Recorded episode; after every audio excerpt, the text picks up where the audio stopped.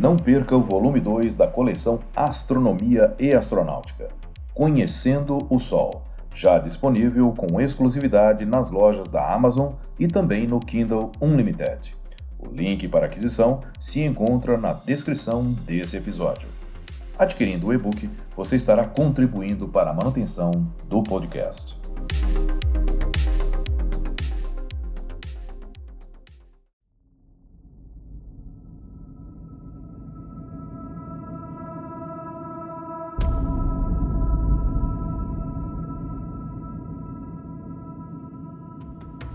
Após a descoberta de Urano, os astrônomos achavam que conheciam muito bem o novo planeta.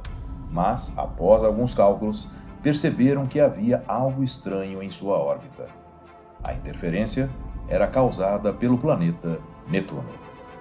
Olá, eu sou Floresberto, apresentador do podcast Astronomia e Astronáutica, e vou levar você nessa viagem.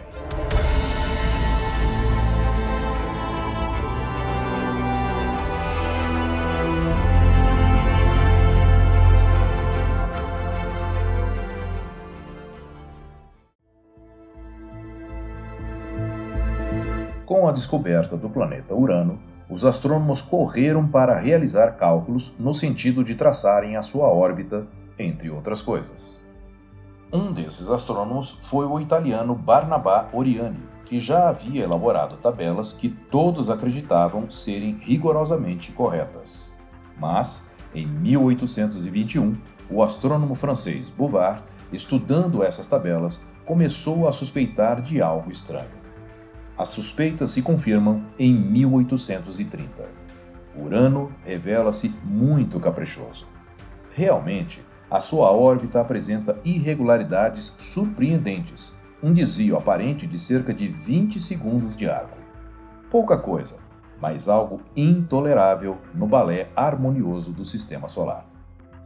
Dois sábios, cada um por seu lado, se esforçaram para resolver esse novo enigma o inglês John Coach Adams e o francês Urbain Le Verrier. Ambos chegaram ao mesmo resultado, mas Adams leva cinco anos para concluir os seus trabalhos, ao passo que Le Verrier, tendo começado mais tarde, só leva dois anos e se mostra mais ansioso por revelar ao mundo a sua descoberta. Le Verrier parte do princípio de que as irregularidades da órbita de Urano podem ser causadas pela ação de um outro planeta, situado além dele, e procura calcular a posição desse hipotético planeta. Utiliza-se para isso da lei de Newton, graças à qual obtém o seu poder de atração e sua massa. Matemático, antes de mais nada, dá pouca atenção à observação direta e, uma vez terminados os cálculos, contenta-se com sugerir aos astrônomos que assestassem seus telescópios para o novo planeta, cujas coordenadas ele havia fornecido. A resposta não demora a chegar. Em 25 de setembro de 1846, no Observatório de Berlim, o astrônomo Gale descobre o planeta no lugar exato indicado por Le Verrier e propõe que se lhe dê o nome Janus. Mas Le Verrier prefere batizá-lo de Netuno.